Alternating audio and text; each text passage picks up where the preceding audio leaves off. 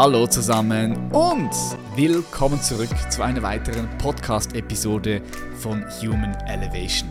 Der deutschsprachige Podcast, der dir zeigt, wie du beides realisierst.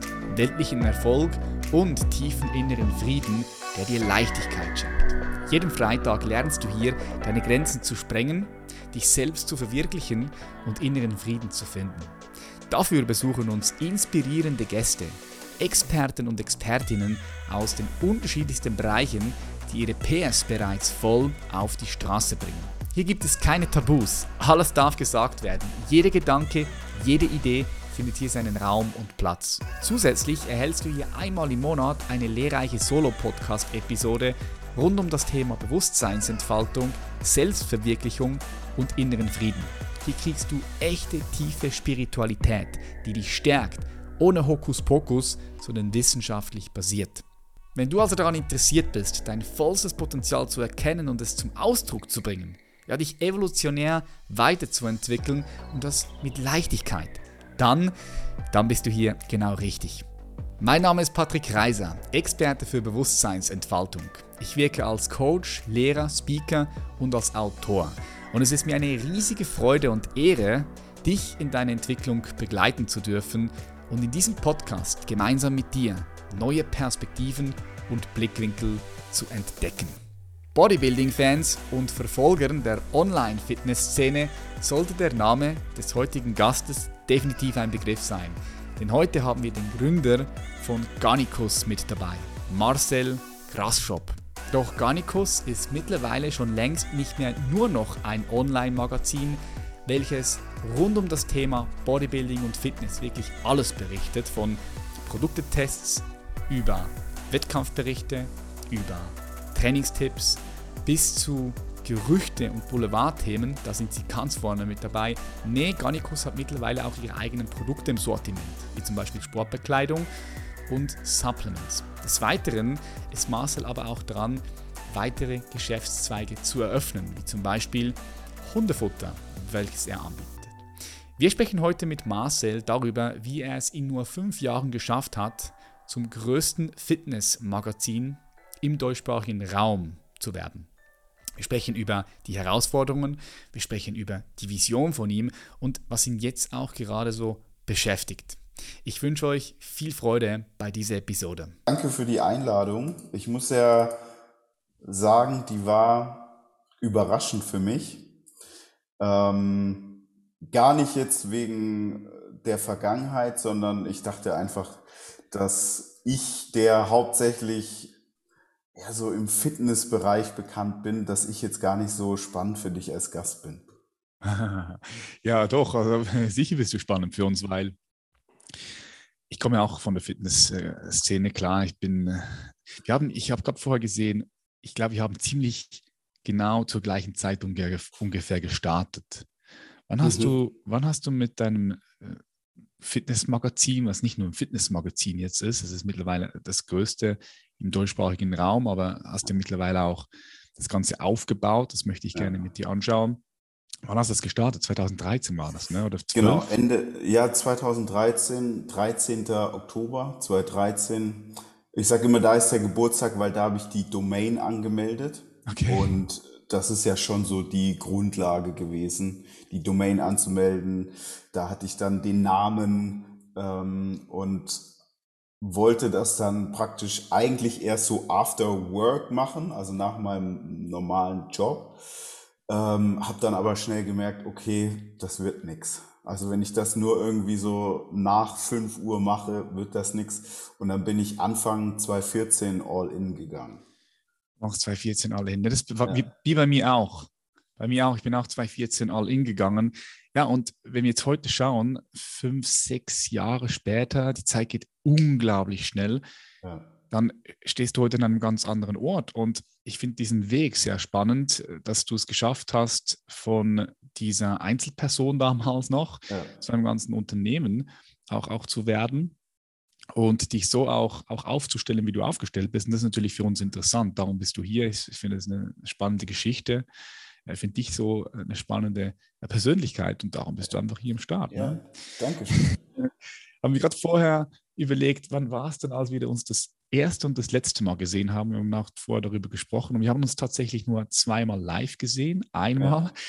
weiß ich noch, eigentlich, eigentlich beide Male waren es epische Momente. Ja, das stimmt. Überlegt, oder? Ja, epische ja. Momente, weil es war immer so, muss man sagen, im Nachhinein ein bisschen negativ geladen, ähm, wo ich jetzt aber auch im Nachhinein sagen muss, vollkommen unnötig ähm, und auch damals schon unnötig, weil ähm, ich dir gegenüber nie eine negative Einstellung hatte.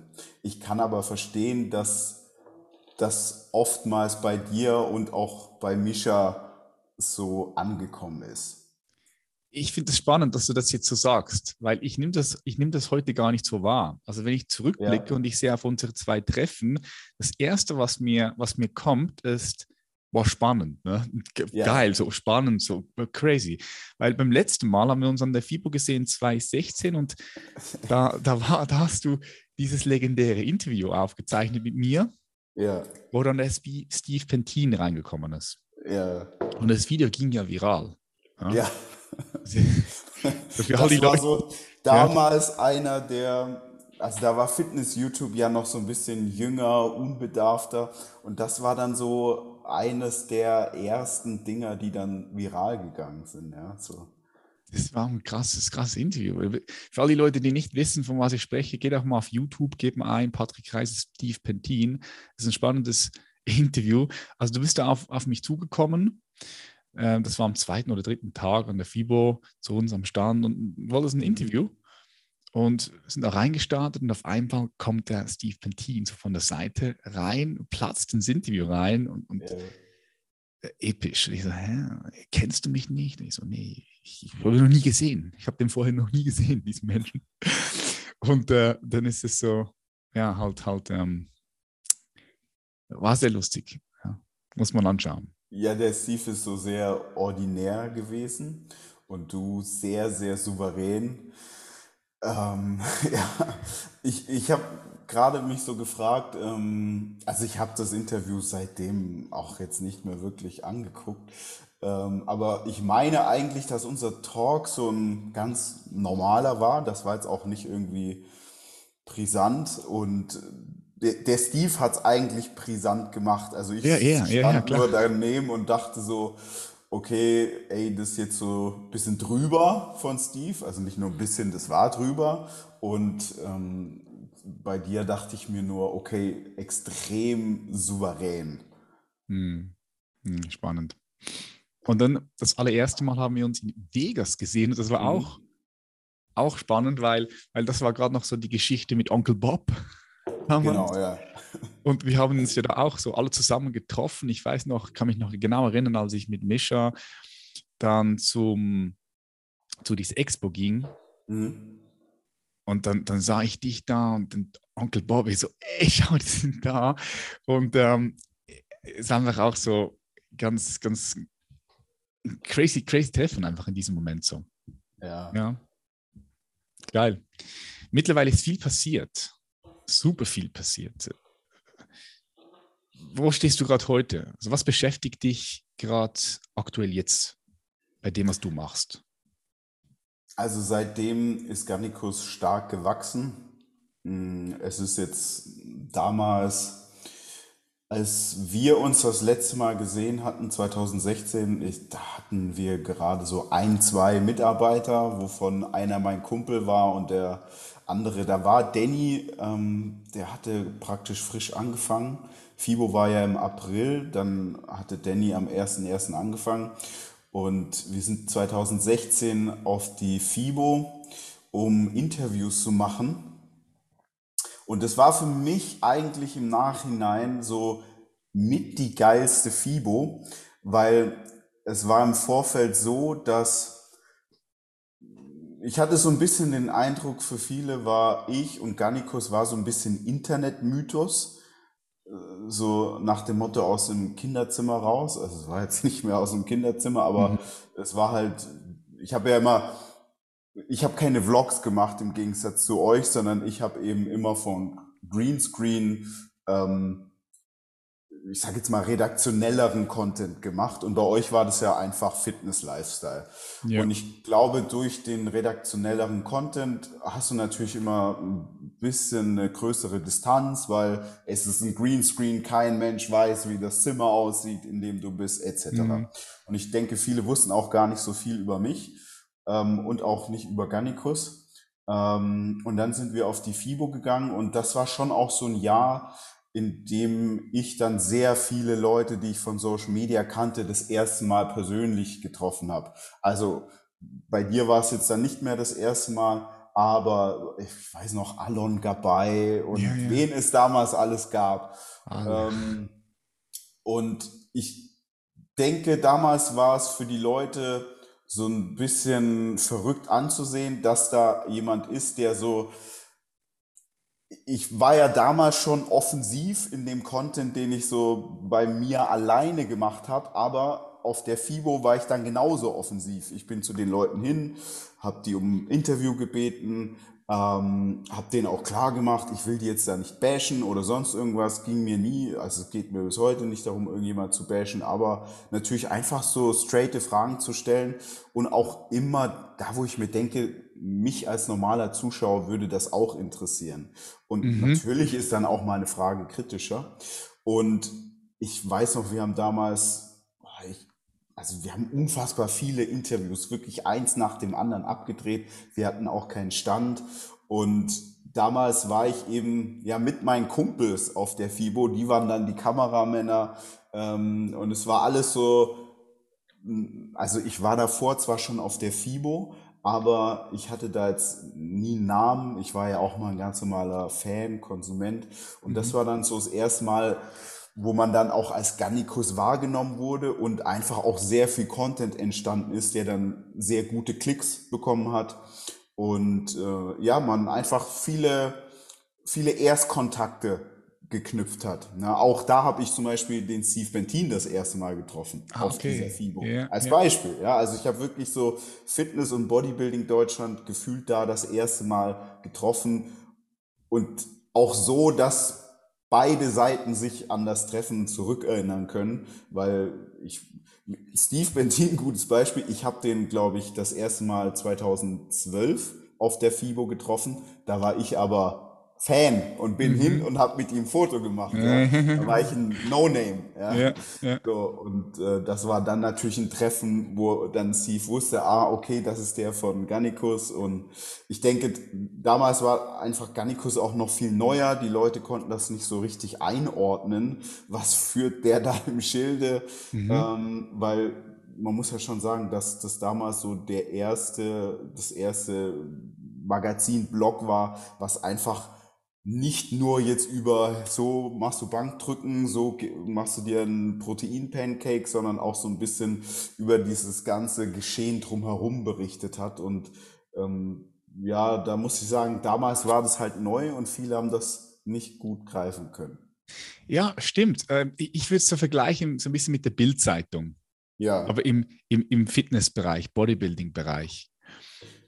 Ja, und beziehungsweise man kann das jetzt auch mit so bei Deutschrap gibt's ja auch so Blogs, die ja. dann einfach nicht nur über die Musik berichten, die berichten auch über die Musik, aber eben auch so um dieses Drumherum. Und ich würde sagen, hätte es Gannikus wahrscheinlich nicht gegeben, wäre die Fitnessszene vielleicht auch gar nicht so groß geworden, weil wir haben das alles so in, in so eine Form gepackt. Ja, das war dann mhm. so Fitness und Bodybuilding Deutschland und jeder wusste, egal ob es jetzt geht es um neue Produkte oder auch was sonst so passiert ist. Er kann so bei Gannikus vorbeigucken. Ja, ja, was das, ja genau, was das da wieder ja. für, was ist da bei den YouTubern wieder passiert, ne? Genau. Gab es da wieder ja. irgendwelche Eskapaden? Das sind ja. alles wieder, sind alles bei dir gekommen. Sehr, sehr geil. Ähm, gestartet bist du aber mit, der, mit dem Blog, right? Also, oder, oder mit was bist du denn gestartet? Wenn wir jetzt nochmal ganz zurückgehen, weil was mich interessieren würde ist, also wir können mal vielleicht ganz zurückgehen. Mhm ich habe mal irgendwo gelesen, dass du ähm, im Heim warst oder bei Pflegeeltern. ich war nicht Pflegeeltern. Ich war Pflegeeltern, bist du, bei Pflegeeltern ja. bist du aufgewachsen. Also ich habe, bis ich ungefähr vier, fünf war, bei meiner Erzeugerin gelebt. Mein Erzeuger Mhm. Habe ich bis heute nie getroffen. Ich weiß, wer das ist, aber ich kenne ihn nicht persönlich. Ähm, dann habe ich bis vier, fünf bei meiner Erzeugerin gelebt. Die ist dann ungewöhnlicherweise ins Gefängnis gegangen und dann bin ich in eine Pflegefamilie gekommen. Mm, okay. Genau, und dort bin ich dann aufgewachsen und ja, dann äh, von da an ging es dann praktisch weiter. Okay, ich finde das, ich find das ähm, sehr spannend, das ist nämlich nicht so 0815. Ja. Ähm, darf, ich, darf ich da mal fragen, wie ist das passiert? Ähm, bist du adoptiert? Da? Also bist du, wenn du sagst Erzeugerin, wie, wie, wie, wie muss ich mir das vorstellen? Also ich sage bewusst Erzeugerin und Erzeuger, denn ich denke, damit Elternteile auch als solche anerkannt werden, gehört einfach mehr dazu, als ein Kind biologisch auf die Welt zu bringen. Es ist dann eben schon die Erziehung, die Zuneigung. Ähm, Eltern sein, äh, sich, also ich habe keine Erfahrung, ähm, aber ich denke, das ist so die größte Aufgabe, die man haben kann. Und wenn jemand dieser mhm. Aufgabe auch nachkommt, dann hat er das auch verdient, dass man Mama, Papa sagt und nicht Erzeuger. Aber wenn die Erzeuger dem nicht nachkommen, dann finde ich, dann wird's dem nicht gerecht, weil ja, die, diese große Aufgabe haben sie für mich nicht wahrgenommen.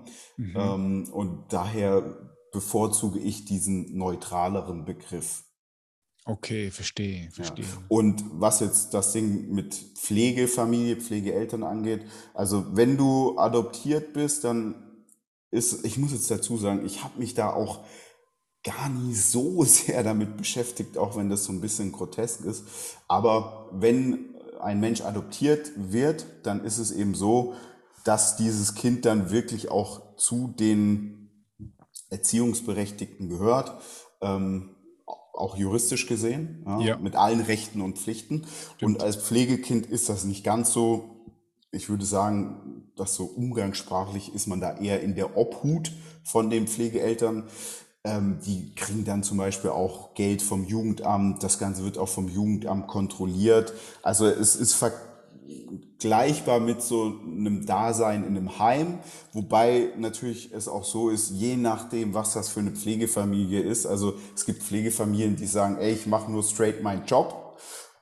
Ähm, und die waren da auch immer eine gewisse Distanz und dann gibt es Pflegefamilien, da ist das Kind dann einfach Teil der Familie das kind, und ja. das sagt mhm. dann auch Mama und Papa zu denen. Mhm. Und ähm, dementsprechend ist das so, also ich glaube, man kennt, oder anders, in amerikanischen Filmen wird das oftmals so sehr, sehr ähm, negativ dargestellt, Pflegefamilien. Ich, also jeder kennt es vielleicht von so Filmen, wo dann immer jemand von ganz unten kommt und dann, ja, er war in zehn Pflegefamilien und alle haben ihn schlecht behandelt. Ja. Also das ist, muss man jetzt mal sagen, ähm, ich habe ja damals dann auch Kontakt zu anderen Pflegefamilien gehabt, Pflegekindern. Das ist in Deutschland nicht so, ja, dass mhm. man da dann praktisch in die Hölle kommt. Die werden ähm, geprüft, ja, die werden hart geprüft. Ja, ne? genau. Also da ist dann das Jugendamt dahinter. Das ist jetzt auch nicht so, dass sie da jede Woche das kontrollieren. Ähm, so ist es nicht, aber in gewissen Intervallen. Ja. Mhm, mhm. Ich, trotzdem finde ich, ich finde es ich find spannend, weil natürlich macht das auch was mit einem. Ne? Ähm, die Beziehung zu Vater, mhm. Mutter, ähm, Pfleger, Pflegerin, das, das, das macht natürlich auch was mit einem. Wie, wie, hast du dich damals, wenn ich fragen darf, wie hast du dich damals so gefühlt? War das, also wie bist du mit dem umgegangen? War das für dich irgendwann normal oder hast du immer so gemerkt, so, hm, vielleicht fehlt mir irgendwas. Würde mich interessieren, ja. Also ich muss gestehen, ähm, ich habe daraus als Kind und Jugendlicher und wahrscheinlich auch als junger Erwachsener eine sehr, sehr große Stärke daraus gezogen. Und ich muss auch dazu sagen, für mich war das so immer normal. Und das ist jetzt für jemanden, bei dem das nicht so gewesen ist, der kann das immer nicht nachvollziehen. Aber für mich war das auch gar nicht so wirklich schlimm. Ähm, bei mir kommt ja noch dazu, dadurch, da, also mein Vater ist Afroamerikaner, der ist schwarz, meine Mutter deutsch. So, ähm, ich war immer der Einzige, der so aussah wie ich. ich hatte das jetzt auch nicht, wie zum Beispiel, wenn du in Deutschland als Deutsch-Türke aufwächst, dann kennst du ganz viele Deutsch-Türken, ja, oder irgendwie Polen, Russen etc. Bei mir war das aber nie so. Und daher war ich für mich eigentlich immer so sehr eigenständig und ähm, ich würde gar nicht sagen alleine, weil ich habe das gar nicht immer so empfunden, sondern ich war einfach so sehr unique. Mhm. Ähm, natürlich, als man dann älter geworden ist, hat man das dann manchmal so mehr realisiert, aber ich habe es eigentlich immer so gesehen, dass ich dadurch sehr stark war. Ähm, als ich dann aber natürlich auch so gerade die letzten Jahre mich sehr mit mir selbst beschäftigt habe, habe ich dann schon gemerkt, dass ich eben manche Dinge oder manche Charakterzüge, die sind dann einfach schon sehr besonders bei mir und das da liegt natürlich so die Wurzel darin, wie ich aufgewachsen bin, wo ich hergekommen bin. Ich hatte für mich da immer so sehr viel Stärke rausgezogen, aber sicherlich auch, ähm, ja, wie soll ich sagen, wenn du eben so sehr, sehr stark bist und nicht so, ich sage immer, ich bin so unkaputtbar, aber das führt dann vielleicht auch manchmal dazu, dass eine gewisse Sensibilität nicht da ist, ja, ja, wie sie bei ja, anderen. Ja, genau, genau. Ist, mhm. Ähm, und da habe ich dann schon auch so dann rückblickend gemerkt, dass ähm, das schon auch teilweise ein, ein Nachteil für mich war. Ja. Mhm. Aber als ich jünger war, ich war auch immer sehr, sehr ignorant. Da habe ich das eigentlich immer alles nur als Vorteil gesehen, weil für mich war halt die Welt so sehr einfach. Für mich war, ich bin stark, ihr seid schwach. So. Mhm, mh. Und das war für mich so sehr einfach zu messen und sehr einfach festzustellen. Ähm, und wahrscheinlich würde auch jeder, der mich gut kennt, sagen, dass ich so ein sehr starker Mensch bin. Aber das ist eben ja, so ein bisschen wie, wie ein Hammer oder so. Ja, der kann zwar irgendwie einen Nagel in die Wand machen, aber man muss auch damit sehr, sehr gut umgehen können. Und äh, das, sagen wir, das Filigrane, das liegt mir dann vielleicht nicht so. Mhm. Okay. Ich finde es cool, wie du, wie du das so für dich reflektiert hast und für dich erkannt hast auf, auf dem Weg. Ich denke, wenn du sagst, du hast aus dieser Geschichte auch, auch Stärke genommen, was ich auch rausgehört habe, diese Eigenverantwortung, ja, dich ja. selbst selbstständig zu sein. Ich, ich gehe jetzt mal davon aus, es spielt auch alles da mit rein in die Fähigkeit, die du dir angeeignet hast, das Unternehmen aufzubauen ne? und den Drive wahrscheinlich ja. auch. Gab es dann einen Punkt in deinem Leben, wo du gesagt hast, ich werde mein eigenes Ding machen, wo du, wo du sicher warst, wo du gesagt hast, ich möchte mein Ding machen, das ist für mich klar? Oder bist du da so ein bisschen hineingerutscht? Also bei mir war es eigentlich so, ich wollte das, ich hatte das so immer in mir, aber ich hatte nicht den Glauben und das Selbstvertrauen in mir. Ich bin so wie wahrscheinlich sehr viele aufgewachsen, also gerade unsere Generation, man muss sagen, man hat schon anderen Input damals gehabt. Ja. Es hieß schon immer, mach was Sicheres, mach eine Ausbildung, immer Sicherheit, Sicherheit, Sicherheit, mach eine Ausbildung, ähm, du kannst froh sein, wenn du mal einen Job findest. Ja, heute hat sich das ja komplett gedreht. Ja. Ich sehe es ja jetzt selber als Arbeitgeber. Ja. Da hast du Schwierigkeiten, ja, gute Mitarbeiter zu finden. Damals war es aber so umgekehrt. Ja. Die Firmen konnten mhm. sich immer aussuchen, wen sie einstellen. Und ich bin da schon sehr stark mit so dieser German Angst eher aufgewachsen. Ja. Und ähm, ich kannte jetzt auch in meinem Umfeld absolut niemanden, der irgendwie selbstständig war. Über Selbstständigkeit habe ich damals eigentlich auch nur immer diese Schauermärchen mitbekommen. Aber ich wusste immer, also in mir war das immer dieser Wunsch, etwas Eigenes zu machen.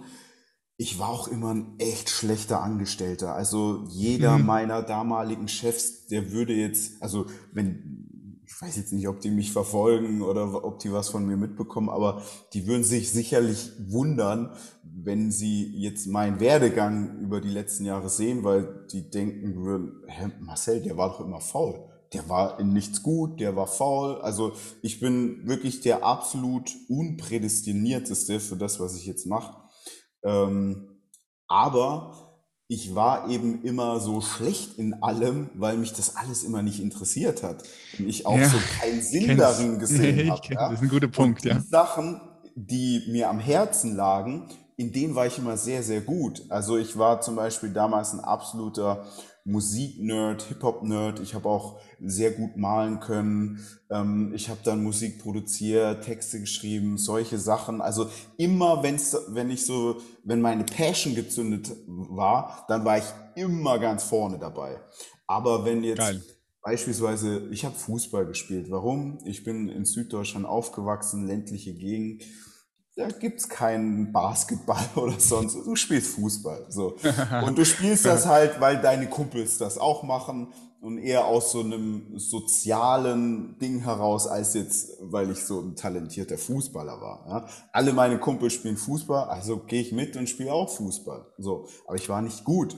Ähm, später dann, äh, ich war zum Beispiel damals gut im Basketball. Ja. Ich war nie groß, aber ich war sehr flink, sehr schnell. So, und das, und konnte gut werfen. Und dann konnte ich, beim Basketball war ich immer vorne dabei. Und dann auch später, ähm, als ich dann älter geworden bin, ich hatte immer so ein gutes Gespür für so Dinge, die einfach cool sind, sage ich jetzt mal. Ja. Mhm. Und darin war ich immer gut, aber alles, was jetzt äh, ja mit so einer Konformität zu tun hat, Schule, Ausbildung, war ich immer. Also ich habe das alles hinbekommen, aber ich war nie gut. Ich finde es spannend, dass du das sagst, weil ich bin mir sicher, dass jetzt viele, die hier zuhören, sagen, ha, okay, weil ich, ich bin vielleicht auch in, in allen Sachen nicht gut, aber es ist okay, weil es gibt Dinge, wo du wirklich gut bist, Dinge, die dich interessieren.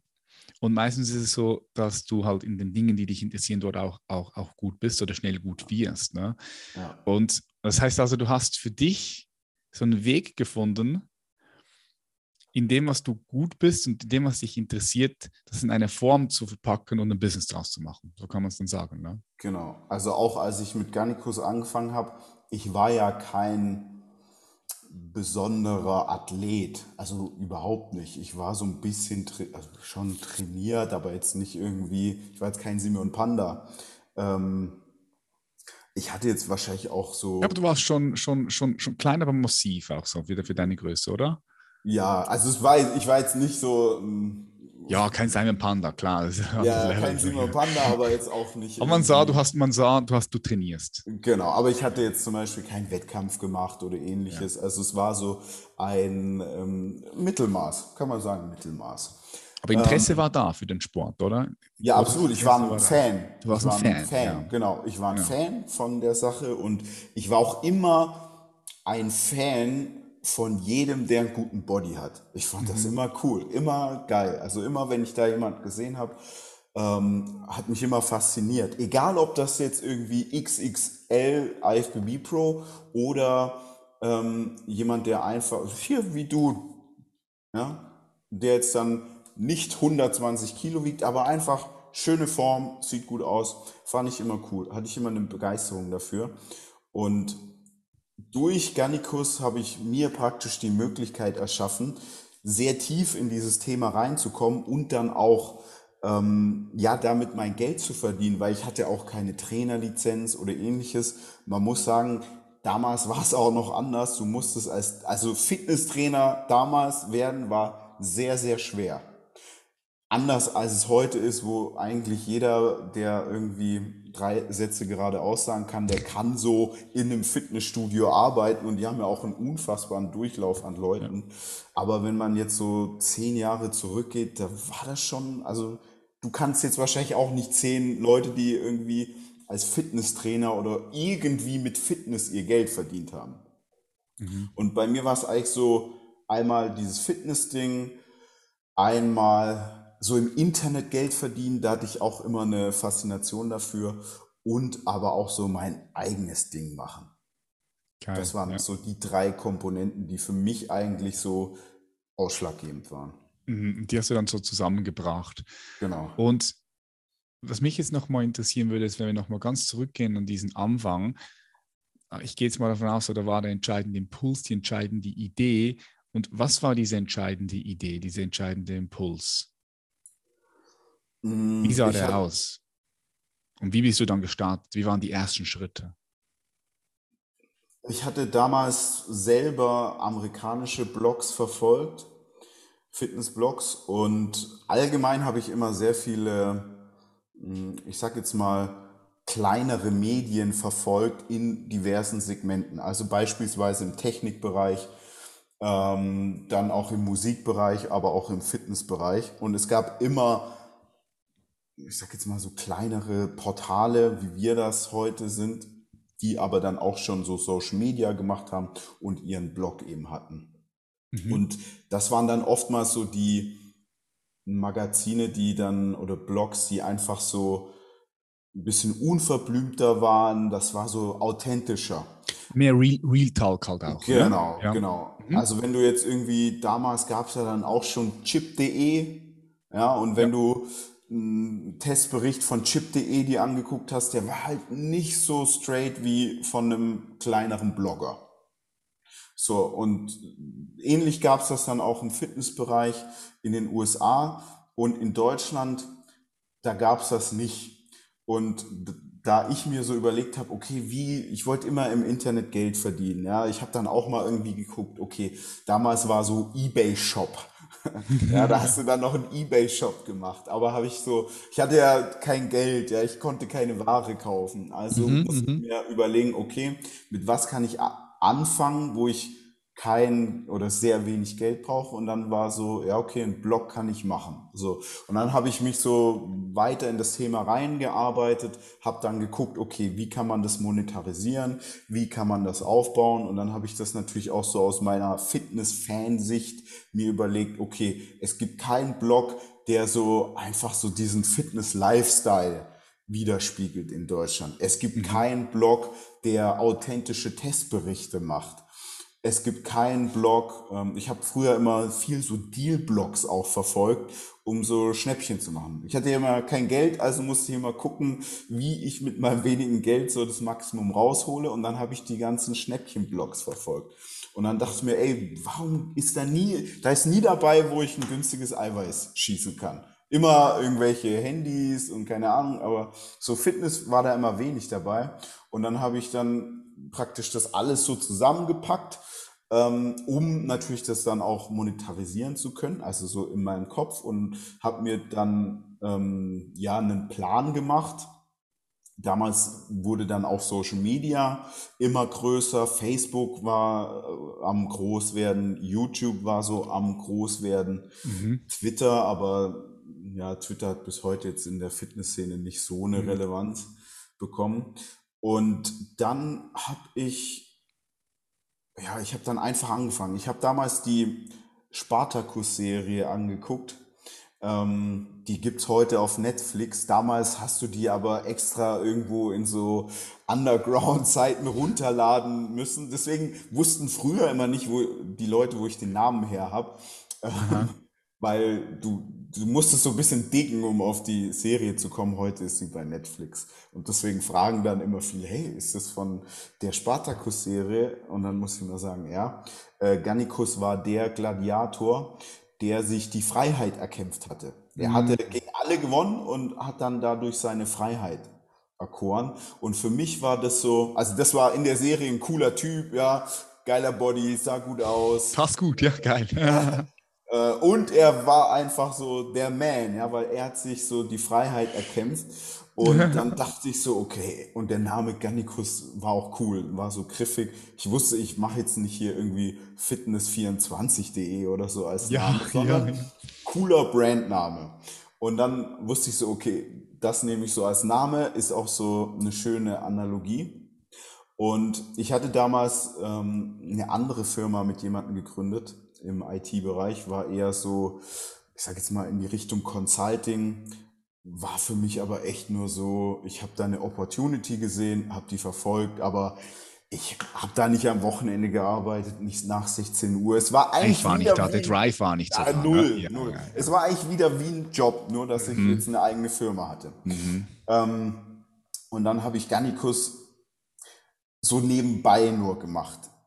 Und ich kann mich noch dran erinnern, ich habe damals mich für die Selbstständigkeit das erste Mal entschieden Und ich habe mich nicht für meine Passion, nicht so für mein Herz entschieden.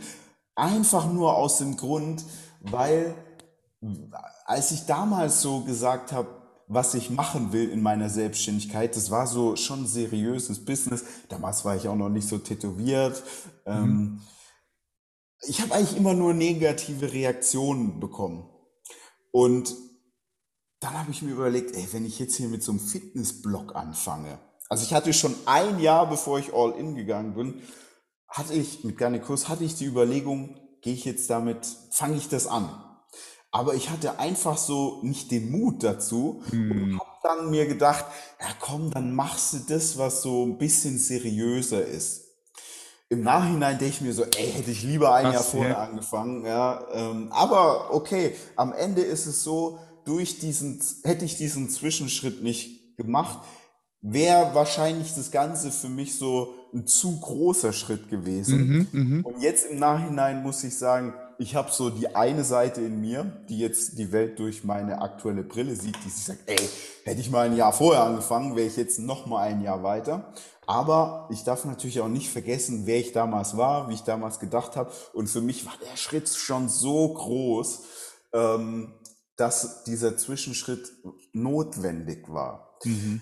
Aber nach einem Jahr, nee, genau, dann hatte ich meine Firma und ähm, habe nebenbei an Gannikus gewerkelt und dann saß ich so eines Abends, das war im Februar 2014, müsste das gewesen sein, Januar oder Februar 2014, mhm. saß ich so da alleine in der, in meiner damaligen Wohnung, alles dunkel, ich vor meinem Lenovo Plastik-Laptop, damals noch kein cooles MacBook gehabt, ähm, und habe so an Gannikus gearbeitet, so 11 Uhr oder ähnliches. Und ich habe über YouTube Musik gehört und durch diese Autoplay-Funktion kam eigentlich immer ein Musiklied nach dem anderen. Aber dann kam auf einmal von Steve Jobs die Rede, an der Stanford University. Nein, Ganz berühmte Rede, ja, ja, die kennt jeder. Und ich kann mich noch dran erinnern, die kommt auf einmal, ich denke mir so, ja, komm, höre ich mir an. Und dann fällt da der Satz, Your time is limited, don't waste it. Und das war für mich dann so der Moment, wo ich gesagt habe, ey, shit, der hat recht. Ja. Wenn ich das jetzt hier weiter so nach Feierabend, ich habe eigentlich auf die Firma, ich habe gar keinen Bock und das hier ist so mein Ding. Und dann habe ich am nächsten Tag, an dem Abend habe ich meine damalige Freundin, habe ich ihr gesagt, ey, guck mal, ich will Janikus All-In machen, die damals, ja, wenn das deine Passion ist, mach das, ich unterstütze dich. Ähm, war auch die einzige Person damals, die mich da supportet hat. Dann bin ich zu meinem damaligen Geschäftspartner und habe gesagt, ey, hier Benedikt, du kannst wegen mir die Firmenanteile haben. Ähm, ich muss ja jetzt auch nicht viel Geld verdienen. Ich will jetzt was anderes machen und habe dann direkt Nägel mit Köpfen gemacht und bin dann da raus und habe ab dem Tag dann, also dann bin ich wirklich so von morgens bis abends habe ich an Garnikus gearbeitet. Wow. Wow, echt tolle Geschichte. Ähm, ich nehme da raus, du hast einfach gemacht. Ne? Klar, du hast einen mhm. Plan gemacht. Ich gehe jetzt mal davon aus, korrigiere mich, wenn das nicht so ist. Also da war jetzt nicht komplett so die Brand eine Brandstrategie und was Nein, das war einfach so ganz, ganz eingewachsen. Ja, ja, ja, also eingewachsen. ich habe einen Businessplan gemacht. Ja. ja. Warst du technisch schon visiert? Schon, ha? technisch? Nein, ich war immer Anwender. Also ich kann auch nicht programmieren. Äh, mhm. Konnte ich, habe ich damals nicht gekonnt, kann ich heute nicht. Ähm, ich war immer Anwender. Ich war so gut, so verschiedene Tools zu verknüpfen. Aber ich habe nie Word, also WordPress oder ähnliches bis heute nicht programmiert. Ich habe mir dann aber immer die Leute gesucht, die mir Aha. helfen können. Mhm. Geil. Mega. Und dann bist du an einen Punkt gekommen, wo du einfach so gemerkt hast, hey, so geht es nicht weiter. 100% Fokus muss in, eins in, in eine Sache investieren. Don't ja. waste your time. Hast ja. das Video gesehen von Steve Jobs und wissen alle in. Ja. Hast du da zu diesem Zeitpunkt, wo du all in gegangen bist, schon erste Einnahmen gemacht mit Garnicus oder war das noch an einem Punkt, wo du noch keine Einnahmen gehabt hast? Ähm, nee, damals zu dem Zeitpunkt gab es noch keine Einnahmen. Ähm, was daran lag, dass ich, heute würde ich das auch anders machen, heute würde ich eher sagen, done is better than perfect. Damals war ich dann aber noch mm, in so einem, ah nee, das muss perfekt sein, wenn ich an den Start gehe. Und da habe ich dann praktisch an den Vorbereitungen für den Launch gearbeitet. Von der Webseite? Genau. Ich ja. weiß gar nicht mehr genau, wann der erste Beitrag äh, online gegangen ist. Ich glaube, es war so im März, April. Ich habe unfassbar lange habe ich an einem Supplement-Bewertungssystem gearbeitet, das, das ich dann später eingestellt habe. Ähm, aber da habe ich sicherlich ein Vierteljahr dran gearbeitet. Ähm, und erst als ich das fertig hatte, habe ich die Seite dann live gestellt. Und dann habe ich eigentlich auch direkt in Anführungszeichen Geld verdient, weil du kannst dann auf die Seite einfach Google AdSense und so weiter mhm. einbinden oder mhm. AdWords. AdWords ist das. AdSense mhm. ist, wenn du Geld ausgibst. AdWords ist, wenn du es bekommst. Ähm, und dann auch so, also ich habe mir, habe mich natürlich eingelesen in das Thema Online-Marketing. Affiliate-Links gemacht. Affiliate, dann. Genau, ja. ganz viel Affiliate, ja. äh, Google-Werbung. Das waren so die ersten, ähm, die ersten Einnahmen das waren dann auch schon direkt so ein paar, paar hundert Euro, also weiß ich nicht, vielleicht so im ersten Monat ein, 200 Euro. Das ging schon relativ schnell. Ähm, ich habe dann auch den ersten Banner nach, weiß ich gar nicht, so ein paar Monaten verkauft. Damals für 200 Euro, glaube ich, ein Banner. Ähm, aber man muss jetzt dazu sagen, ich habe zwar Geld verdient, nur wenn du jetzt 300 Euro verdienst, mit dem, was du da machst, dann kannst du ja nicht davon leben. Ja? Mhm. Also bis ich dann wirklich davon leben konnte, hat es dann ungefähr so ein halbes, drei, na, nee, dreiviertel Jahr, Jahr gedauert. Mhm. Und dann sage ich auch davon leben, dürfen die Leute jetzt nicht denken, dann bin ich zu Mercedes gegangen, habe Braus. sondern das heißt, ich habe von 300, 400 Euro gelebt, nachdem ich meine Miete gezahlt habe und äh, es gab auch Phasen, da habe ich dann auch mal, keine Ahnung, ein Vierteljahr die Krankenversicherung nicht gezahlt, weil es nicht ging. Ja? Mhm. Weil ich halt so, du musst essen, du musst Miete zahlen, weil das, das fällt dir sofort auf die Füße. So, wenn du kein Dach mehr über dem Kopf hast, wenn du nichts im Magen hast und alles, was dann so rausgeschoben werden kann, ähm, habe ich dann einfach auch mal nicht bezahlen können. Ja? Also das meine ich mit davon leben. Ja? Das mhm. war dann am Anfang Struggle S-Bahn fahren, ja, mhm. und nicht, nicht, nicht so ein Lebensstil, wie ich ihn heute habe. War da, Marcel, zu dieser Zeit auch eine gewisse Angst da, zu sagen, oh, ich, ich, könnte, ich könnte es nicht schaffen, ich könnte jetzt vielleicht nicht über die Runden kommen? Wie bist du da umgegangen mit dieser Situation? Weil es ist ja eine ungewisse Situation, wo viele Menschen eben Angst haben, sich in diese ungewisse Situation zu stürzen, weil sie eben genau vielleicht dann an einen Punkt kommen, wo sie sehen, oh shit, jetzt habe ich noch 200 Euro übrig zum, zum, zum ähm, Essen, ich kann diese Rechnung nicht bezahlen und ich habe auch keine anderen Einnahmen. Und okay, ich muss jetzt, ich muss jetzt Gas geben. So, wie, wie bist du mit dem umgegangen?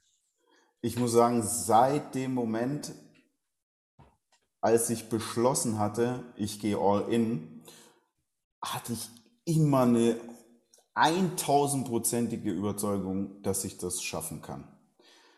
Das war sicherlich auch der Grund, warum ich auch immer Leute für mich gewonnen habe, die mit mir den Weg gegangen sind, weil die haben das gespürt. Und natürlich war das oft sehr, sehr, also ich hatte mehr harte Zeiten als geile Zeiten. Aber ich hatte immer und habe immer die Vision und für mich war ganz am Anfang von meiner Selbstständigkeit mit Garnicus war immer eine Frage, die ich mir gestellt habe, habe ich für die Sache alles gegeben? Und Frage, wenn dann, das war immer die, die einzige Frage, die ich mir gestellt habe, habe ich für die Sache alles gegeben? Viel anderes habe ich mir gar nicht so, ich hatte gar, gar kein anderes Mantra, sondern immer ganz einfach, habe ich für die Sache alles gegeben? Und wenn ich dann irgendwie um 21 Uhr auf der Couch saß und dachte, okay, jetzt ziehe ich mir eine Serie rein, habe ich mir wieder, okay, habe ich für die Sache alles gegeben? Und dann habe ich mir gedacht, ja, okay, wenn ich jetzt eine Serie angucke, dann wenigstens mache ich was nebenbei. Ja, weil, ja, dann habe ich halt irgendwelche Arbeiten gemacht, die jetzt kognitiv nicht so anspruchsvoll sind. Ja. Buchhaltung oder was auch immer. So, ja. ja, nee, das, das war für mich immer sehr anspruchsvoll. Ja. Okay. Aber ja, vielleicht auch da irgendwas, ähm, genau, irgendwas, was so easy ist. Mhm. Also ich habe wirklich dann einfach ähm, immer den Glauben gehabt und da habe ich auch nie dran gezweifelt. Ähm, was aber nicht heißt, dass es leicht war deswegen, aber ich hatte immer ähm, so dieses One Day. Das war für mhm. mich immer klar, One Day, One Day, One Day. Und deswegen habe ich auch nie, ich habe nie so viel konsumiert. Ich habe dann auch spät mir mal ein Auto geholt und ähm, lange habe ich auch wirklich in derselben Wohnung gelebt, ja, ähm, und immer sehr bescheiden gewesen, was jetzt mein privater Konsum angeht, weil ich immer, für mich war immer klar, ich stecke alles in diese Firma rein und ich muss sagen, mit der Zeit hatte ich dann natürlich dann auch so Cashflow, habe dann auch Geld verdient, aber dann habe ich zum Beispiel auch andere Firmen gegründet mit anderen zusammen, beispielsweise die Tierfuttermittelfirma ähm, habe ich dann mit ehemaligen Mitarbeitern von mir gegründet und habe praktisch immer so, als ich dann auch so ein bisschen was hatte, habe ich immer geguckt, dass ich daraus mehr mache. Mhm.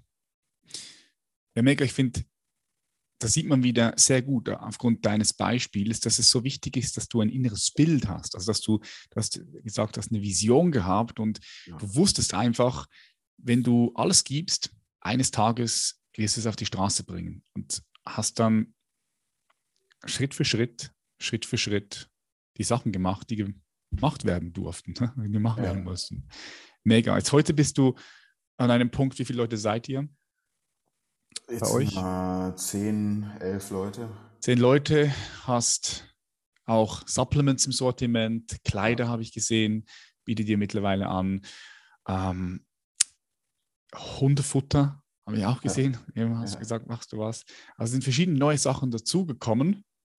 Die Seite ist gut gewachsen, hat eine große Reichweite und ja, bist einfach am Start jetzt. Ne? Was mich jetzt interessieren würde, ist, was ist denn deine Vision für dich und für Garnicus? Oder geht das so ein bisschen mit einher?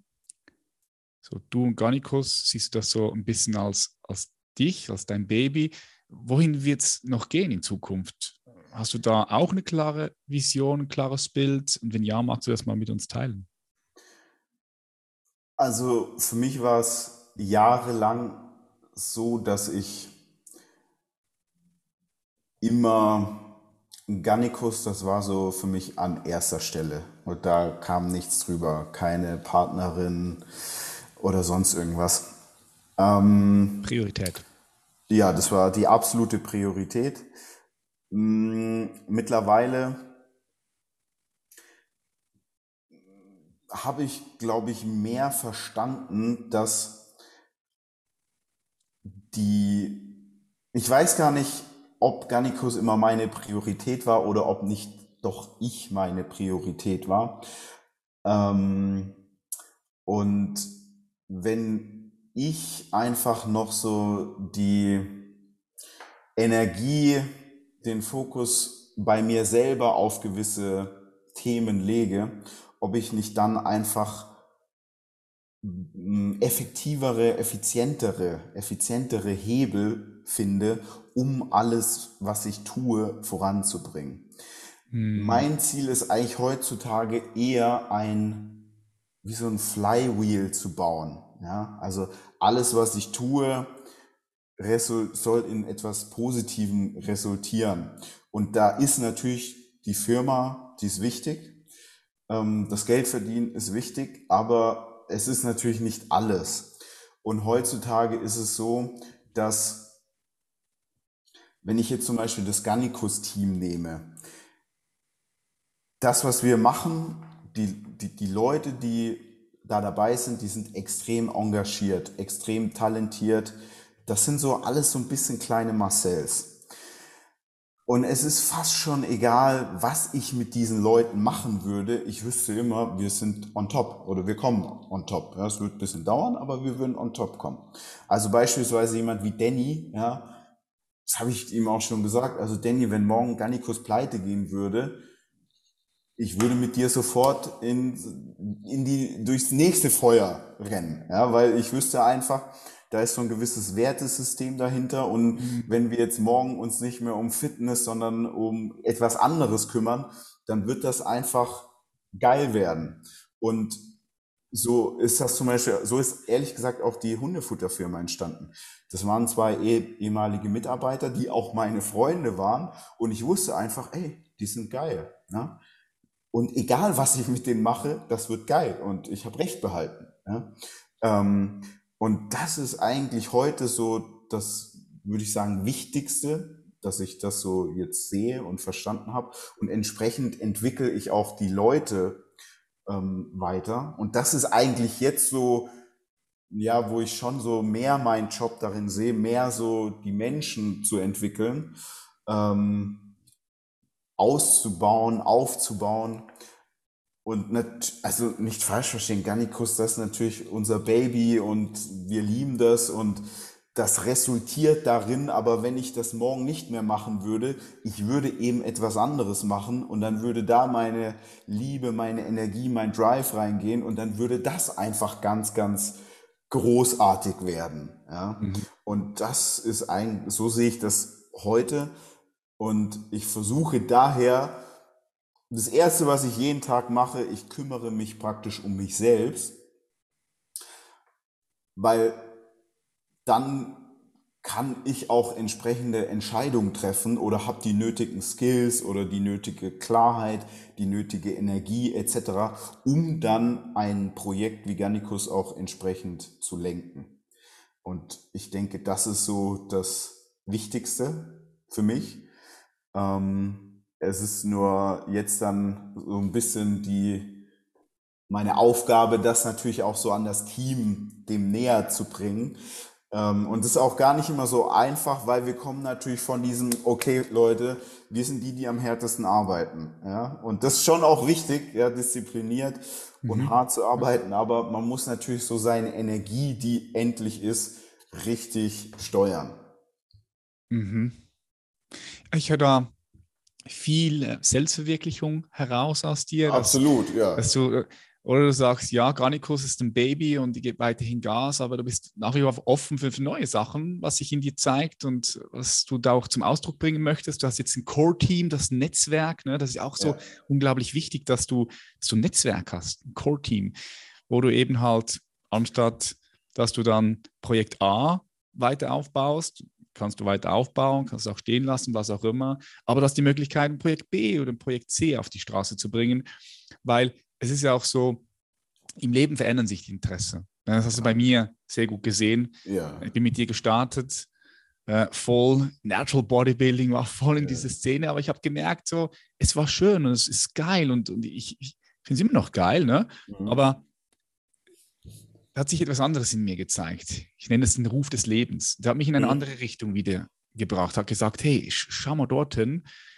Und, und so ist das Leben immer. Es, es ist, ähm, es darf flexibel sein, ne? Ja. Ja, finde ich geil, dass du das so, so sagst. Du hast auch gesagt, Disziplin ist wichtig, ja, durchhasseln zu können, bin ich auch voll bei dir, das ist wichtig. Gleichzeitig ist es auch so, wenn du die Disziplin mal hast, hast du auch die Möglichkeit, sie mal langsam irgendwo ein bisschen loszulassen auch. Ne? Ja. zuerst musst du sie haben, musst du etwas haben, genau. bevor du es loslassen kannst. Ja. Ähm, wie wichtig ist für dich innere Frieden? Und wie würdest du sagen,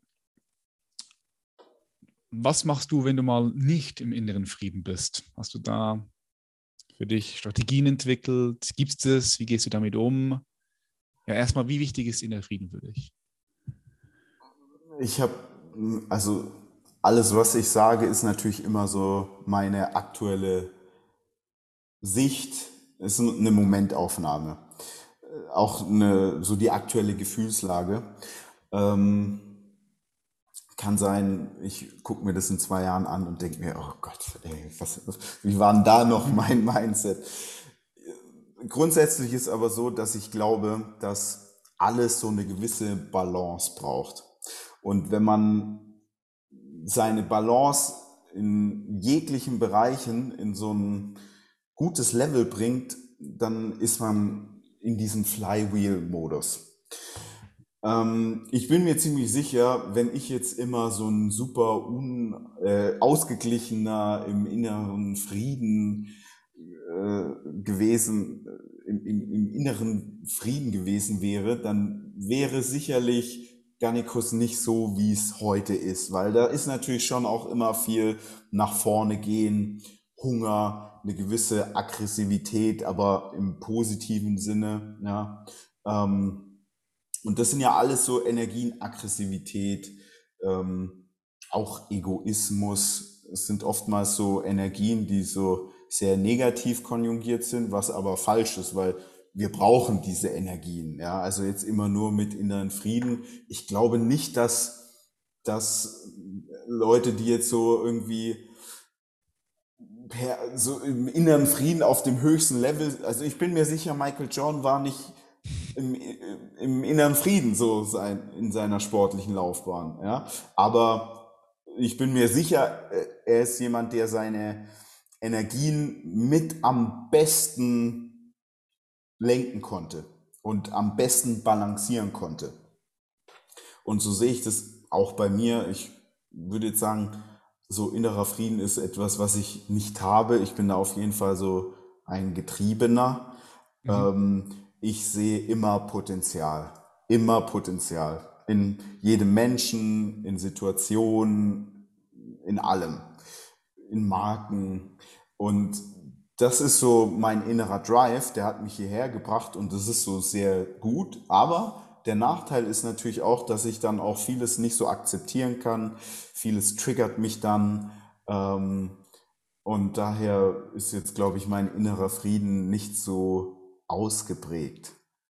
Okay, ich finde es gerade sehr spannend, was du sagst, Marcel, dass du das so hier in den Raum reinbringst. Weil es ist tatsächlich so, das nehme ich auch immer wahr, dass ähm, viele Leute so das Gefühl haben, oh, äh, wenn ich inneren Frieden habe, dann verliere ich vielleicht meinen Drive oder ja. ähm, dann, dann, dann sehe ich das Potenzial nicht mehr.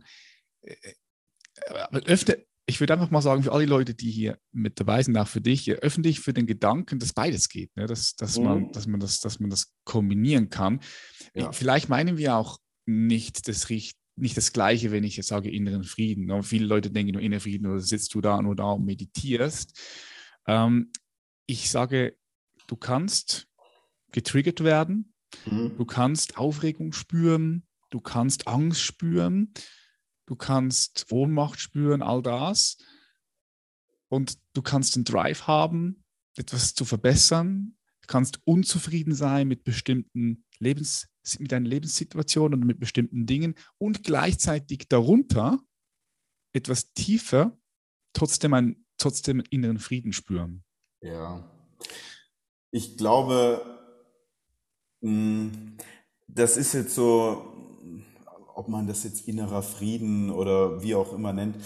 Sagen wir es so, das ist so ein Thema, das für mich jetzt so ein bisschen neu ist. Ja, ich mhm. habe mich da jetzt, würde ich sagen, das erste Mal intensiver im letzten Jahr damit beschäftigt. Ähm, Vorher hast du gar keinen Raum dafür. Warst du am, Durch, am Durchhasten, am Aufbauen, am ja. Aufbauen. Genau. Und meistens genau. ist es so, wenn du am Aufbauen bist, so irgendwo irgendwie hast du, hast du keinen Raum dafür. Ne? Genau. Raum muss erst kommen. Ja, und den muss man auch, diesen Platz muss man sich geben. Und wenn mhm. man diesen Platz sich nicht gibt, dann wird das auch, also entweder kriegt man dann Herzinfarkt, dann wird man dazu gezwungen, ja, genau, oder ja. als Beispiel, ja. ja. Ähm, Burnout oder was Genau, Burnout oder solche Geschichten. Und ähm, ich würde sagen, bei mir war es einfach gewisse Umstände, die dann dafür gesorgt haben, dass ich mal auch mit entsprechenden Leuten mich austausche, zusammenarbeite. Und das sorgt. Darf ich, darf ich, kurz, darf ich kurz fragen, Marcel, wenn du sagst, äh, mit bestimmten Leuten zusammenarbeiten, äh, also Coaches, Mentoren, genau. Therapie, ja. kann, kann man das sich so vorstellen? Ja. Okay, okay. Ähm, also ich versuche natürlich auch immer an mir persönlich zu arbeiten. Ähm, und so wie ich irgendwie für einen Sport einen Coach habe, versuche ich natürlich dann auch in anderen Lebensbereichen mittlerweile jemand zu haben, mit dem ich zusammenarbeite, einfach weil ich gelernt habe, dann geht's viel, viel schneller, viel einfacher mhm. und auch gewisse Blindspots, die ich jetzt so ja. nicht sehe, deswegen sind es ja auch Blindspots, Ähm, ja, wir alle, sehen wir alle nicht. Ne? Genau. So. Und äh, das ist auf jeden Fall so ein großes Thema bei mir. Ähm, und dementsprechend ist es so, wenn ich heute sage, ich versuche, dass ich so ein Flywheel aufbaue, dass so alles, was ich tue, so voneinander profitiert. Wahrscheinlich meine ich damit etwas ähnliches wie du. Ich würde ja. es jetzt nur nicht innerer Frieden nennen, weil das für mich dann ähm, nach so, weil ich das wahrscheinlich so ein bisschen mehr mit so einem Stillstand assoziiere, mhm. aber du vielleicht nicht, ja. Daher, mhm. Wenn ich so heute dran, wenn ich jetzt zum Beispiel sage, ja, heute stehe ich auf und versuche nicht einfach Gas zu geben, sondern ich überlege mir erstmal, okay, was sind jetzt so die besten Schritte, die ich gehen kann? Wie kann ich so die Energie, die ich habe, am besten aufteilen? Dann ist das wahrscheinlich, geht das in so eine sehr ähnliche Richtung, in die du äh, gehst oder was du damit assoziierst. Und ähm, ja, wahrscheinlich meinen wir da etwas Ähnliches damit. Ähm, ich muss aber gestehen, dass ich meine Gewohnheit, also ich habe mich jetzt, das kennst du wahrscheinlich so vom Bodybuilding. Bodybuilding ist so ein sehr gutes Beispiel. Man trimmt sich so dahin, immer extrem hart zu trainieren. Ja? Und gerade wenn man jünger ist, dann denkt man sich, ja, was, Deload, warum Deload? So jedes Training hart. Ja, ja genau. Das ist ein gutes Beispiel. Immer, immer Max ja, immer ans Maximum. Max ja? Immer Max out. So. Aber irgendwann merkst du halt so, ja, okay, shit, jetzt kann ich zwar 140 Kilo auf der Bank drücken, aber ich kann nicht mit einer Hand ein Push-up machen. Und dann denkst du so, irgendwie kann das ja nicht sein. Ja? Und genau so kann ich das jetzt auf andere Lebensbereiche bei mir runterbrechen, wo ich sagen kann, okay, darin bin ich extrem gut, ja, aber irgendwie kann es ja nicht sein, dass so andere Bereiche extrem verkümmert sind. Mhm. Und ähm, da muss ich aber sagen, dass ich da einfach noch so sehr in, so in mir viel von meinem alten Modus habe, ähm, ja, dass ich da von dem inneren Frieden sicherlich so noch ein Stück weit entfernt bin. Aber ich, ich sehe das so, ich spreche ja auch mit anderen Leuten, ich tausche mich da, dazu aus und ich sehe ja dann auch, wie, smooth die vieles machen. Ja? Ähm, hm, mit, mit, mit, Leichtigkeit, ne? Genau, genau, Leichtigkeit. Ich mag, Das, Wort, ich mag das Wort Leichtigkeit, ne? Ja, das ist sehr, sehr gut. Ja, ja Leichtigkeit, ja. genau. Und Aha. bei mir ist so, ich bin nicht mit Leichtigkeit, sondern bei mir ist, ah, ja. Und das ist schon auch geil, dass ich diesen Skill habe und dass ich mich in diesen Modus versetzen kann, aber du kommst halt irgendwann an den Punkt, wo du sagen musst, ja, okay, ich habe jetzt zehnmal versucht, mit dem Kopf durch die Wand zu gehen. Vielleicht muss ich mich jetzt irgendwie mal für zehn Minuten zurücknehmen, runterkommen und mir überlegen, komme ich über die Mauer, durch die Mauer, gibt's eine Tür, äh, jetzt mhm. unter die Mauer durch, irgendwie, ja. Geil. Ich liebe, was du sagst, Marcel. Ich finde das Beispiel so gut, wie du es gesagt hast. Äh, mit, mit dem Deload mit dem Training und ja. dem Push-Up. Ist gerade lustig, ich muss kurz Werbung noch in eigener Sache machen, weil gestern ist mein neues Buch äh, auf den Markt gekommen. Glückwunsch. Ähm, ja, Lebensmeisterschaft. Und hier der Untertitel heißt, sprenge deine Grenzen, finde Erfüllung und schaffe inneren Frieden. Vielleicht hätte ich einfach schreiben müssen, anstatt inneren Frieden, Leichtigkeit ins Leben bringen. Weil, weil du hast, es ist wirklich so, ich nehme das auch immer wieder wahr, wir, wir benutzen ja oft dieselben Worte, ja. aber meinen ganz was anderes. Ne? Ja und dann, dann, dann, dann treffen wir uns nicht. Ja. Dann, hm. aber Leichtigkeit, das ist so. Mhm. Leichtigkeit ähm, ist ein schönes Wort. Ja, genau, also die Leute, die ich heutzutage oder die ich eigentlich schon immer gut finde. Ähm, du kennst bestimmt Puff Daddy. ja, ja, Puff Daddy.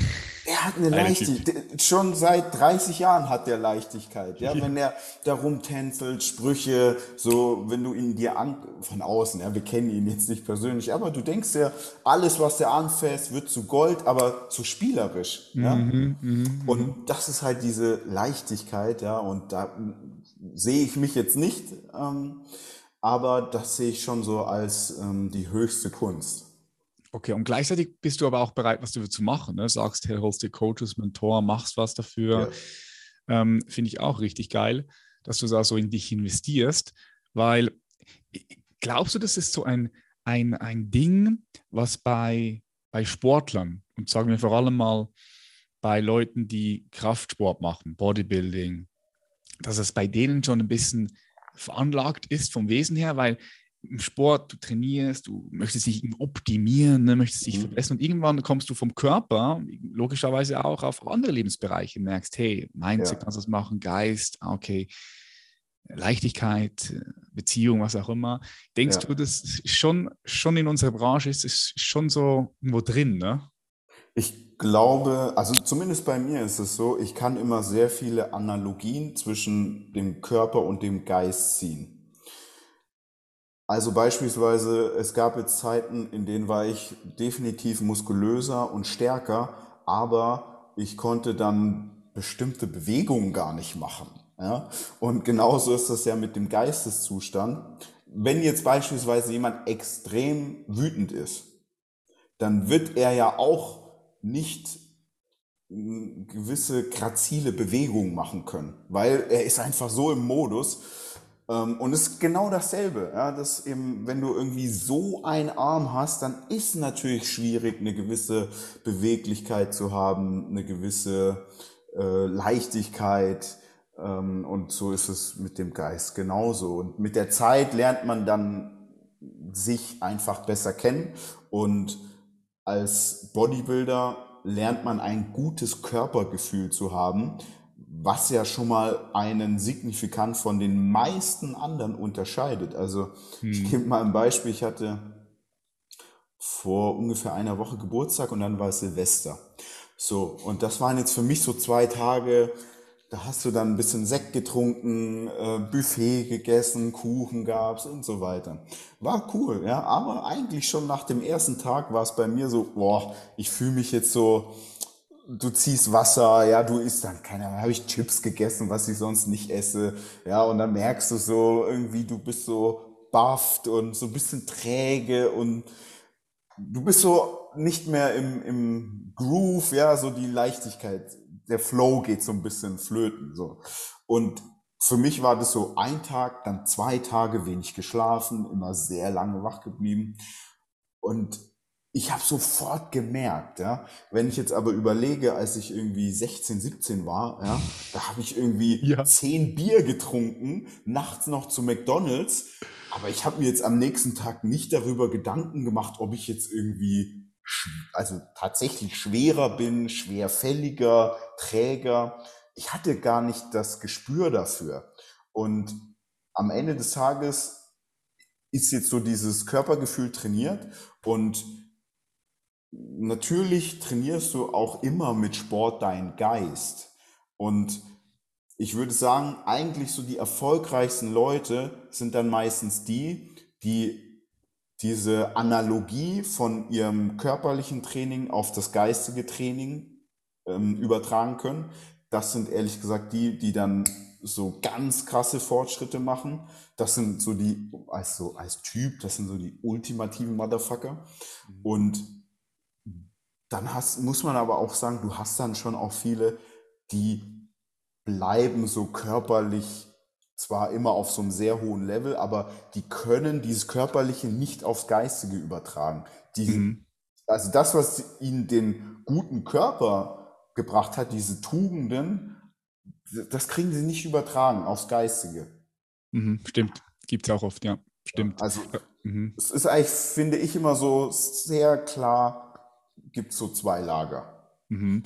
Beispielsweise du und Mischa, ihr seid so zwei, wo ich jetzt so aus der Ferne immer so diesen Progress, ihr habt so dieses, dieses ähm, Prinzip des Progress verstanden und genauso seid ihr dann halt auch geistig vorgegangen.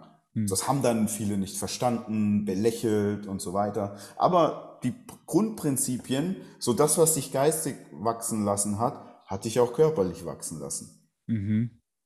Ja, das ist noch ein wichtiger Punkt angesprochen, dass du als Sportler jetzt vor allem in, in diesem Feld des Bodybuildings, dass du da eine gewisse Sensibilität mhm. erreichst, dass du den Körper spürst und und, und das ist ja schon mal, weil das ist schon mal super wichtig auch für die Gefühle, weil die Gefühle, wo sind die Gefühle? Ja, die Gefühle, die spürst du im Körper.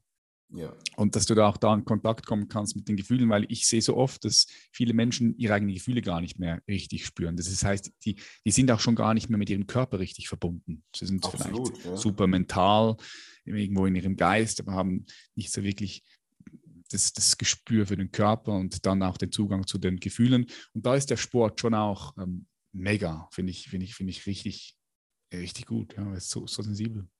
Ja, auf der anderen Seite muss man aber auch sagen, es kann dich halt so auch sehr abstumpfen lassen und du kannst dich dann, oder die Gefahr besteht, dass du dich sehr, sehr eindimensional entwickelst. Es ist ein geiler Skill, wenn du dich zu so immer härter, immer härter, immer, immer schwerer, wenn du dich dazu trimmen kannst. Aber ich würde sagen, es sorgt dann umgekehrt halt dafür, dass andere Emotionen dir schwerer fallen und du kannst dann mit denen schwieriger umgehen. Mhm. Ja gut, du kannst dich im Sport auch komplett drin verlieren. Ne? Gibt ja auch. Das auch, ja. Das auch, ja. ja. ja. spannend. Ich, ich will gerne noch äh, ein bisschen über die Gesellschaft sprechen und würde dir eine Frage mitgeben, wenn du jetzt heute die Gesellschaft anschaust, aus deiner Perspektive, was glaubst du, wo stehen wir in 20, 30 Jahren?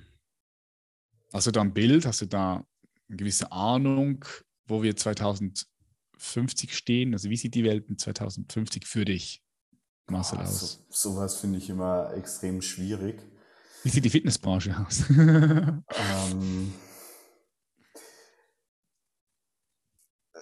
ich denke, wenn jetzt so jeder zurückdenkt, hätte er damals gedacht, dass sich die Welt so entwickelt, wie sie jetzt ist, dann hätte er vor 20 Jahren Google und Amazon Aktien gekauft und vor 10 Jahren Bitcoin. So. Ähm, ich habe auch beides nicht gemacht, ja. Dementsprechend finde ich das so sehr, sehr schwierig. Ähm, ich denke, was sich so ändert, und das sehe ich auch heute schon, ähm, wenn ich jüngere Leute treffe, gerade jüngere Männer, die sind dann halt doch auch schon viel weiter, als ich es in dem Alter war, was jetzt so Selbstverwirklichung angeht, was ähm, so dieses Progress-Prinzip angeht. Ja? Also mir hat zum Beispiel früher niemand gesagt, wie spare ich Geld, ja. So heutzutage, du gehst auf YouTube und also du kannst dich ja gar nicht so vor verwehren und verschließen, dass du irgendwie auch mal sinnvollen Content ähm, zugespielt bekommst und dir das dann so anschaust. Und das merkt man jetzt schon, dass das so alles viel früher anfängt. Ähm, du hast schneller Leute, die sich selbst verwirklichen, die an sich arbeiten. Ja, die sind dann auch, die sind ja auch teilweise zum Beispiel mit uns aufgewachsen ähm, ich sehe es ja in der Fitnessindustrie, ja, wie viele Leute ja. treffe ich, das sind Jungs, die sind dann 20 Jahre und die sehen echt super aus. Warum? Die haben halt nicht wie wir damals die Flex gelesen, sondern ja, die haben uns verfolgt und haben dadurch realistische Krass. Ziele, realistische Erwartungen. Äh, die haben keinen Bullshit-Trainingsplan, die geben ihr Geld nicht irgendwie für mhm. Fatburner und BCAAs aus. Ähm, und dementsprechend machen die auch viel schnelleren Progress. So. Ja. Und genauso sehe ich das auch so geistig. Also ich war, vorgestern war ich essen und dann waren da lauter, also alle, die da am Tisch saßen, waren sicher zehn Jahre jünger als ich, aber schon der eine macht da Consulting, der andere hier ein komplettes Remote-Business und so weiter. Also waren schon sehr, sehr weit, ähm, weil sie jetzt im Frühjahr sehr, sehr guten Input bekommen. Ähm, da bin ich manchmal auf die Leute neidisch. Auf der anderen Seite ist es so, alles hat auch immer so sein, jede Zeit hat auch so sein Positives sowie Negatives. Und wenn du dich so an unsere Kindheit erinnerst, wir sind so damals noch rausgegangen, mit dem Fahrrad zu einem Freund gefahren, geklingelt, hast, man hat gefragt, hey, ist der Michi, ist, ist der Michi zu Hause. Ja, man hat nicht irgendwie äh, damit. Kein WhatsApp Telefon, kein Mobile Phone. Genau, ja. Ähm, Oder weiß nicht, wenn du Frauen ansprechen wolltest, du musst es halt noch so im echten Leben. Und dann merke ich schon oftmals so, dass wir haben noch so die Skills aus dem echten Leben und die verkümmern dann so teilweise. Also alles hat immer so seine Vor- und Nachteile. Ähm, es bleibt so, finde ich, spannend zu sehen, wie sich das so entwickelt. Ähm, es wird sicherlich vieles so noch stärker in die digitale Welt gehen, ähm, mit so Second Life und was es da nicht alles gibt. Das wird alles noch größer, aber am Ende des Tages ist es so, das körperliche Gefühl, das ist halt so einmalig, ja. Und natürlich, du wirst immer mehr Menschen haben, die dieses, die Verbindung zu sich selber verlieren, geistig wie körperlich, und da einfach sich sehr in der virtuellen Welt verlieren. Das sieht man ja heute schon. Ja. Also so, ich würde sagen, Instagram ist für viele schon so wie Second Life. Ja? Das, die finden ja. praktisch dort in Form von ihres Avatars statt. Ja? Also wenn jetzt irgendwie dann Frauen nur noch Bilder mit Photoshop und drei Filtern hochladen, ja. dann ist es ja nicht mehr, hat es nicht mehr viel von ihnen persönlich, ja.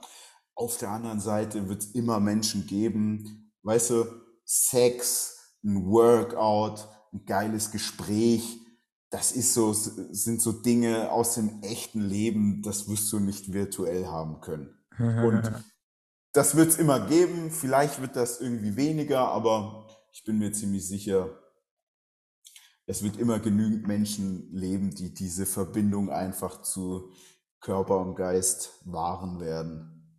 Mm, das ist ein interessanter Punkt angesprochen, der mir gerade aufgefallen ist. Wenn du die, die Fitnessszene beobachtest, dann mhm. siehst du eben aufgrund der richtigen Informationen, ja. der Digitalisierung, die Leute kommen, machen schneller Progress, ja. in jüngeren Jahren und schneller.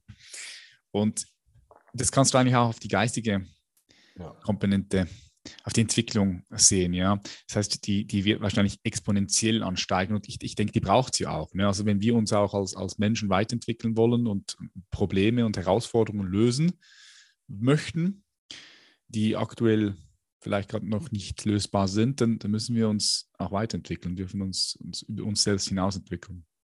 Darum, äh, ja, ist ein wichtiger, schöner Punkt, den du da ansprichst, diese exponentielle Wachstumskurve in der Entwicklung.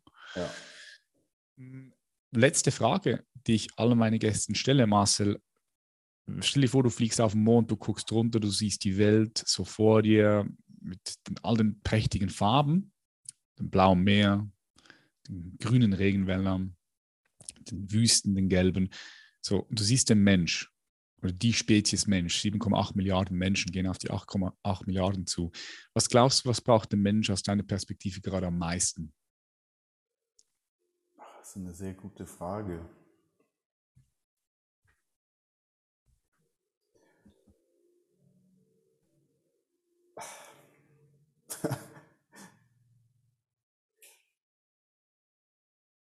da bin ich jetzt echt so ein bisschen überfragt.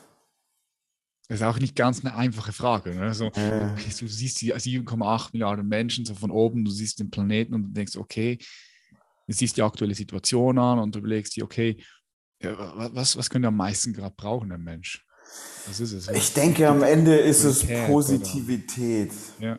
Positivität, hm, das ist so. Positivität, das beinhaltet, würde ich sagen, sehr, sehr viel Gutes, ja.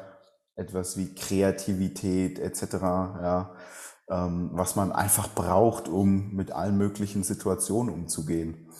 Vor kurzem hatte ein Freund von mir Geburtstag und ich habe ihm gesagt, ich wünsche ihm fürs neue Lebensjahr viel Kreativität, weil wenn man kreativ ist, kann man sehr gut mit allem umgehen. Und dann sind Situationen, die vielleicht erstmal sich nicht gut anfühlen, können dann doch noch so ein Gold Nugget für einen bereithalten. Und dementsprechend, ja, machen wir es konkreter Kreativität. Finde ich geil. Ja, Kreativität geht so auch, ich sehe da drin auch eine gewisse Flexibilität in der Kreativität. Mhm. Ne? Ja, finde ich, finde ich, finde ich sehr stark, finde ich gut. Gefällt mir, will ich sofort nehmen. Ja, gib her. geil. Gibt es sonst noch etwas, was du teilen möchtest mit unseren Zuhörer, Zuhörerinnen? Ist etwas, was du noch am Schluss noch gerne mitteilen möchtest? Ja, ich möchte dir auf jeden Fall mal so meinen Respekt aussprechen. Du warst immer jemand, der ein richtiger Character gewesen ist und auch heute noch ist. Ähm, und ich fand die Entwicklung auch sehr spannend äh, mitzuverfolgen. Ähm, ich finde es eigentlich schade, dass es heute nicht mehr so viele so verrückte Vögel gibt wie dich mhm. in der Fitnessszene, weil ich glaube, das braucht es einfach. Ähm, weil jetzt so im Nachhinein, wenn man ja auf die Generation auch so ein bisschen nach uns guckt, da merkt man dann doch auch, was für einen Einfluss ähm, gewisse Personen ähm, auf die Menschen hatten. Und da bin ich mir schon ziemlich sicher, dass du viele Leute positiv beeinflusst hast, positiven Impact auf die hattest. Und ähm, das ist doch eigentlich so, auch wenn man es vielleicht gar nicht immer selber zu spüren bekommt, aber ich denke, das ist so ziemlich cool. Und nicht jeder Mensch hat ja so starken positiven Impact auf andere Menschen.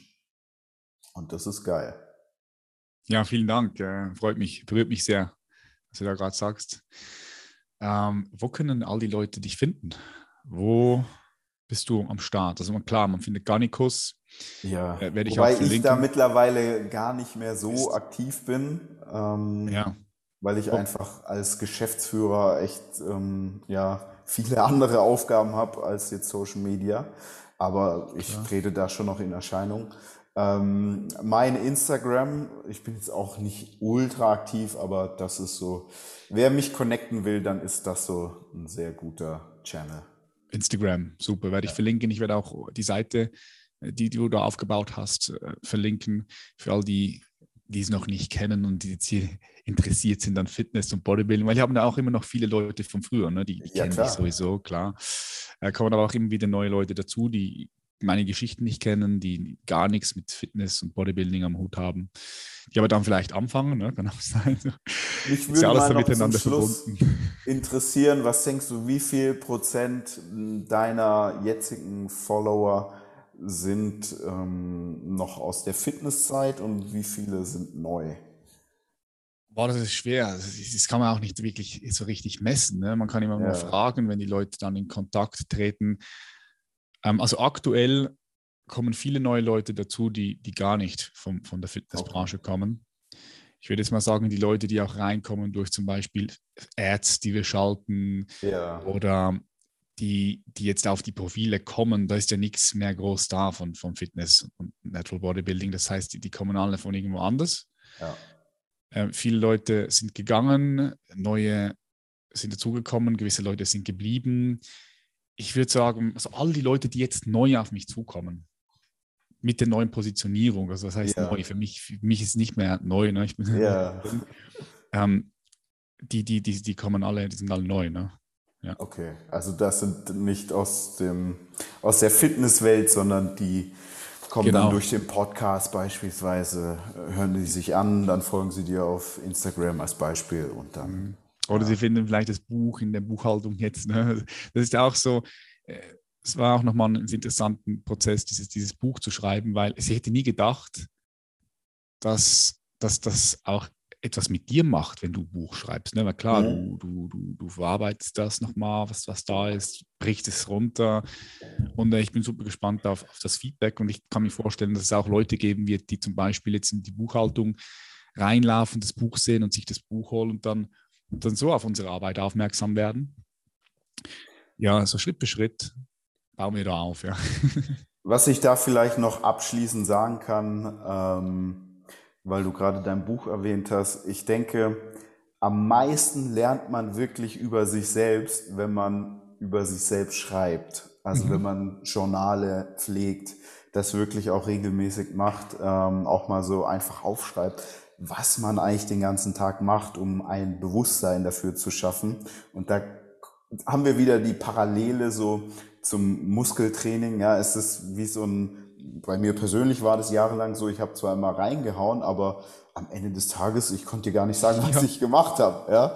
So, und das ist wie so ein verkümmerter Muskel gewesen. Ja? Und dann habe ich angefangen, sehr viel aufzuschreiben und habe dann einfach mal gemerkt, okay, wo geht die Zeit hin? Was mache ich? Äh, wofür habe ich ein Bewusstsein? Wofür habe ich kein Bewusstsein?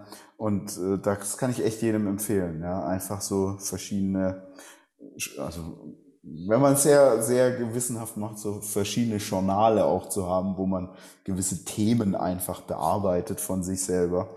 Ja. Da lernt man sehr viel über sich selbst. Ja, finde ich mega.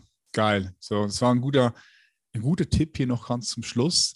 Ja. Ähm, vielen herzlichen Dank, Marcel, für das geile Gespräch, weil da waren viele Dinge drin, die jetzt jeder auch für sich rausziehen kann. Guter Vibe, echt geile, geile Tipps und auch aufgrund von deiner Geschichte kann ja jeder auch für sich nochmal was rausziehen, sein Leben anschauen. Und äh, dafür bedanke ich mich ganz herzlich. Und ich wünsche dir bei all dem, was du machst, weiterhin viel Erfolg. Vielleicht sehen wir uns ja irgendwo wieder mal live, so vielleicht irgendwo in Vegas wieder oder sonst irgendwo. Ähm, ja. Gerne in Vegas. Vegas ist schon eine geile Stadt, oder? Ja. Oh, geile Stadt. Oh. Gerne in Vegas, ja. Geile Erinnerungen. Super. Alright, Marcel, wir sind verbunden. Vielen Dank und ähm, bis bald. Dankeschön. Wie gut hat dir diese Episode gefallen? Wenn du auf YouTube zuschaust, lass es mich in den Kommentaren wissen. Wenn du zuhörst auf Spotify, iTunes oder wo auch immer, schreib uns gerne auf Instagram human.elevation. Wir lesen jede Nachricht von euch und freuen uns darüber. Egal von wo du jetzt auch gerade zuschaust oder zuhörst, lass ein Abo da, sodass du keinen wertvollen Content mehr verpasst. Und jetzt für all die Leute, die es wirklich, wirklich ernst meinen mit ihrer Transformation, mit ihrer Selbstverwirklichung und gerade an einem Punkt sind, wo sie merken, sie kommen irgendwie nicht mehr weiter. Vielleicht bist du in einem Job, der dich unglücklich macht. In einer Beziehung, wo du merkst, da ist nicht mehr wirklich viel Lebendigkeit und Erfüllung da. Oder du merkst, dass da alte Wunden in dir sind, alte Muster, die dich einfach noch limitieren und dafür sorgen, dass das, was du wirklich willst, einfach nicht in dein Leben kommt. Wenn das der Fall ist, dann bewirb dich für das Human Elevation Mentoring. Das Human Elevation Mentoring ist ein dreimonatiges, intensives, individuelles Coaching, was dein Leben garantiert verändern wird. Denn unsere Kunden und Kundinnen sagen ganz klar, es gibt ein Leben vor dem Human Elevation Mentoring und es gibt ein Leben danach. Wenn du mehr erfahren möchtest und dich einfach mal für ein Beratungsgespräch bewerben möchtest, dann geh auf den Link unter diesem Video oder in den Show Notes und dann sehen wir uns vielleicht schon bald auf der anderen Seite. Ich bedanke mich, dass du Teil dieser Community bist und ich freue mich auf die nächste Episode. Bis dann, dein Patrick, Much Love. Bye bye.